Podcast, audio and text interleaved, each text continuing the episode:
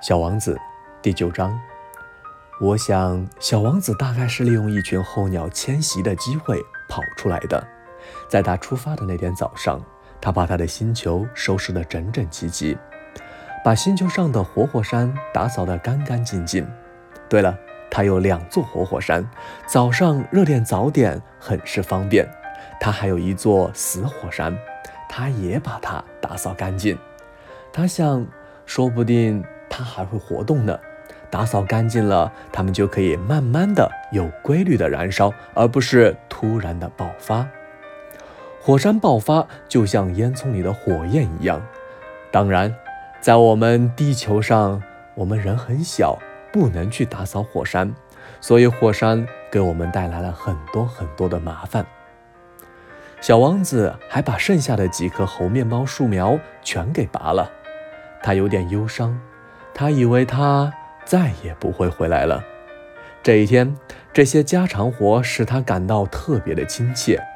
当他最后一次浇花时，准备把它好好的珍藏起来，他发觉自己要哭了出来。再见了，他对花儿说道。可是花儿没有回答他。再见了，他又一遍说道。花儿咳嗽了一阵。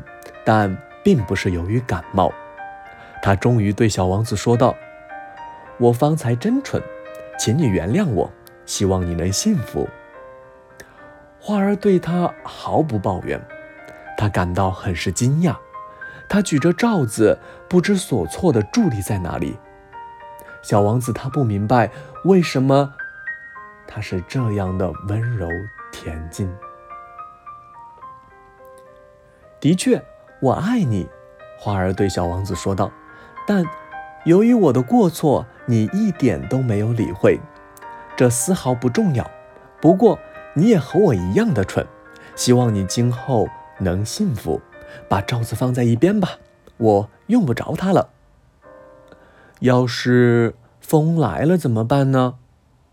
我的感冒并不是那么的重，夜晚的凉风对我倒有好处。我是一朵花，那要是有虫子野兽呢？我要是想认识蝴蝶，经不起三两只吃货是不行的。据说这是很美的，不然还有谁来看我呢？